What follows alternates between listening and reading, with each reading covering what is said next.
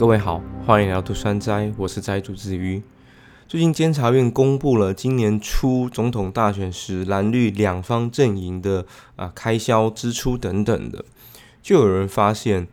诶，今年初不管是韩国瑜还是蔡英文，他们在上一些网络媒体啊，特别是伯恩的夜夜秀，都不约而同的付给伯恩一笔啊十来万、二十几万的费用。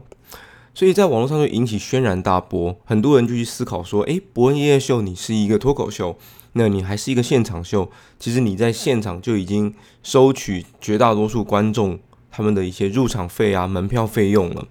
那你还经营网络媒体，这些网络媒体啊，它的流量是可以赚钱的，你也有业配，那甚至你授权新闻媒体使用的时候，不知道也收了什么钱。所以就有人去思考说，哎，怎么可以啊？一家脱口秀啊，只不过是一个以讽刺政治啊、讽刺时政、讽刺各式各类的生活时事的一家脱口秀，竟然开始收各类政党的钱。有人认为这是一件不应该的事情。我能够理解这些粉丝们的愤怒，不过粉丝们显然没有理解过当代媒体，其实也不是当代媒体啦，是几乎是。从几百年以来，媒体它基本的运作方式就不是很多人所想的那么的理想。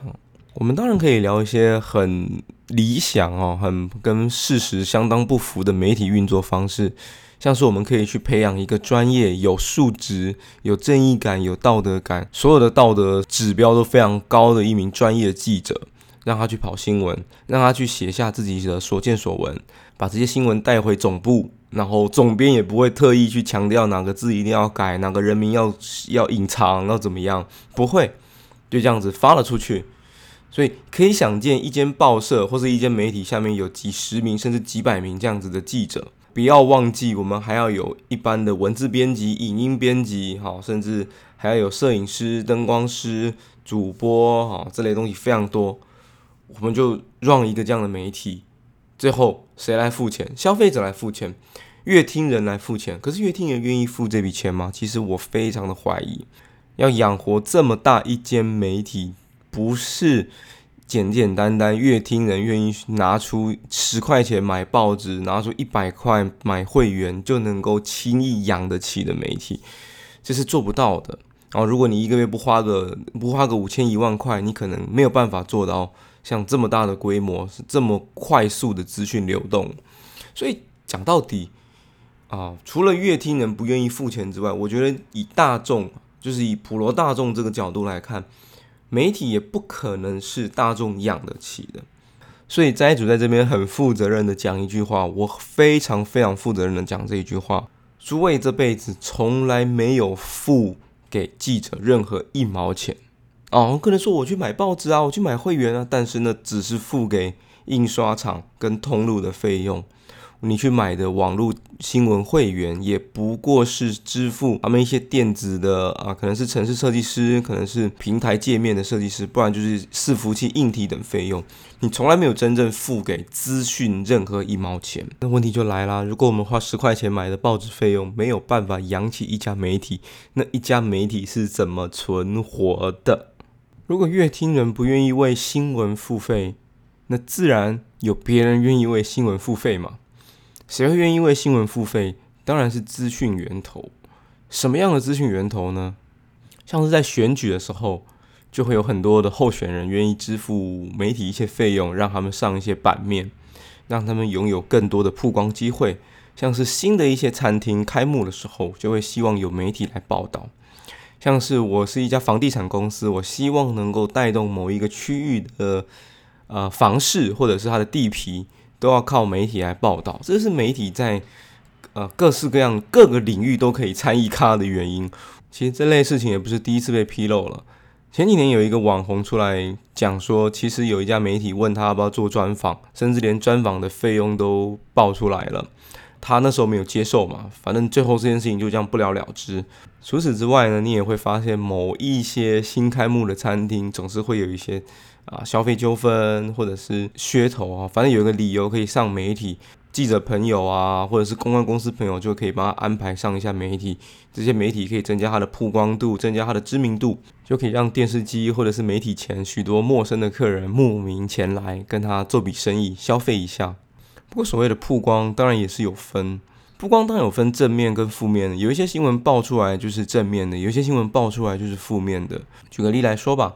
一家餐厅如果遭受奥 K 疯狂的攻击，那餐厅维持相当谦逊、相当有礼貌的态度，即便这个新闻是一个可能是负面的新闻，但是对餐厅本身来说是加分的。再举个例来说，许多绿营最痛恨的蓝营名嘴或是政治人物，他们所讲出来的每一句话。都没有人会当真，甚至每一个人都觉得他们在放屁。所以，当这些人讲出他们特别讨厌某一个绿营的政治人物时，这些绿营的民众就会觉得他们有义务要站在这个真的政治人物身上替他讲话，因为他更讨厌对面那个讲话的人。所以，即便这整件事情他的言论等等都是负面的，可是他对于某一个意识形态来说是正面的曝光。不过，这社会并不是每一个人都这么喜欢曝光。有人希望事情做得越高调越好，毕竟你需要知名度，你需要媒体版面。当然，也就会有人希望凡事尽可能的低调，不要太过张扬。出了什么事情也尽量不要报道。这就是媒体的另外一个收入来源，帮某一些人维持低调。当你是一个公众人物，你有一些绯闻或是一些很负面的新闻发生在你身上的时候，你跟媒体之间的交情，你们彼此关系多深，就会决定这件事情是怎么发展。假设你跟媒体的关系非常好，甚至记者、总编、摄影师都知道不能够去挖这一个人的私生活，这个人的丑闻都不能去碰。关系很好，但是没那么好的方式就比较多了，像是媒体会刻意的模糊某一些人的身份。可能是名字用刘姓人士、陈姓太太之类的，不然就是在啊一样打出他的全名，但是没有附上照片，再不然就是帮你压个一个礼拜左右的时间，让你有时间先去处理，之后再报道出来，再不然就是在报道前会打个电话先知会你一下，这些都是取决于你和媒体之间的关系有多疏远或是有多紧密。当然，最差你跟媒体完全一点关系都没有，他们就是在这种时候完全不留情面的全部写出来，从你不希望别人知道的故事，不希望别人知道的黑历史，不希望别人知道的污点，不希望别人知道的经历。全部一字不漏的写出来，不只是对你自己的交友圈造成影响，甚至你走在路上都可能有人因为你的丑闻而认出你来。那不见得是你希望有的知名度，可是媒体帮你塑造了这样子一个负面的知名度，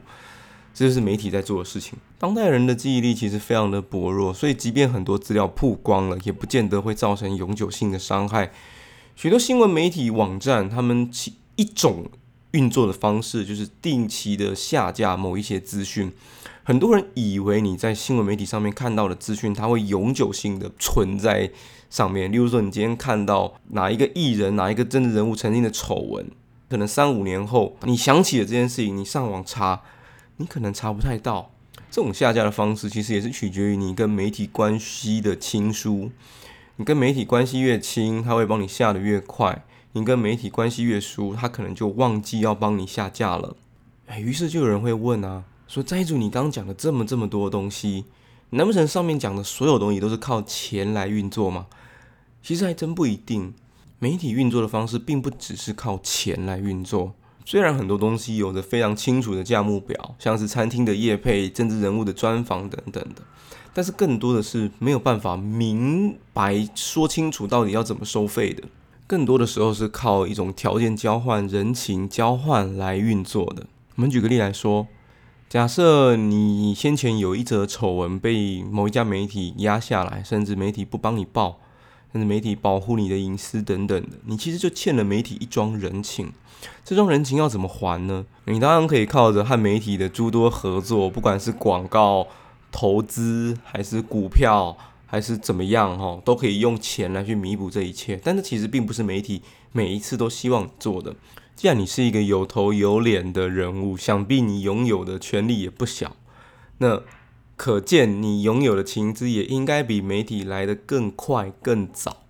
所以很多媒体他会更希望和当事人维持一个良好而长期的关系，在重要的时刻。多一个消息来源总比少一个消息来源来得好。所以回到伯恩这件事情上来看，你就会发现，哎，两边的金流还对得上。我觉得这就很了不起了，因为更多的是金流完全对不上的。今天媒体它不不会要求你一定要捐献到自己的户头底下，它有很多的外围组织，有很多看起来根本就一点关系都没有的组织等着你去捐献。所以我觉得伯恩在这件事情上还算是说得过去的。那另一个问题就是很多人会问，因为大家都会看综艺节目嘛，都知道是制作单位要付钱给通告艺人等等一些费用，为什么在夜夜秀这件事情上反而变成是韩国瑜和蔡英文要付钱给夜夜秀？这其实也很好懂，因为是谁需要这个版面？因为是蔡英文和韩国瑜需要这一个媒体版面和这个媒体声浪。所以他们是更需要媒体的人，所以他们付钱给媒体，让他们有机会能够登上版面，能够有更多的曝光。对夜夜秀来说，他也需要这些大咖的政治人物来上自己的节目，不但对候选人本身有好处，对节目本身也相当的有好处。所以这其实某种意义上来说是双赢。相比于伯恩夜夜秀，还算非常的单纯。可以去看看一些政论名嘴，他们上节目的费用。以通常来说，政论节目上节目的名嘴，他们的通告费用通常都压在三千到五千不等。当然，你说你是很大咖，你价位很高，这东西都用。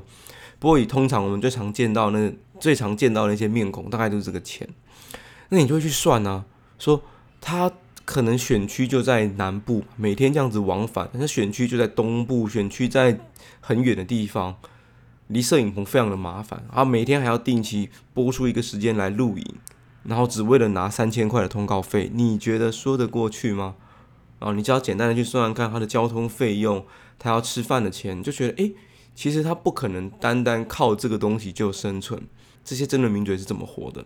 如果你仔细去查，你会发现某一些名人他挂着。你根本不认识的公司，看起来跟政治圈完全无关的公司，甚至基金会、组织等等各类的机构，他可能会挂个理事、顾问、监事之类的，就觉得很奇怪。他明明就跟这间公司没有什么太大的关系，可是他还是挂在下面，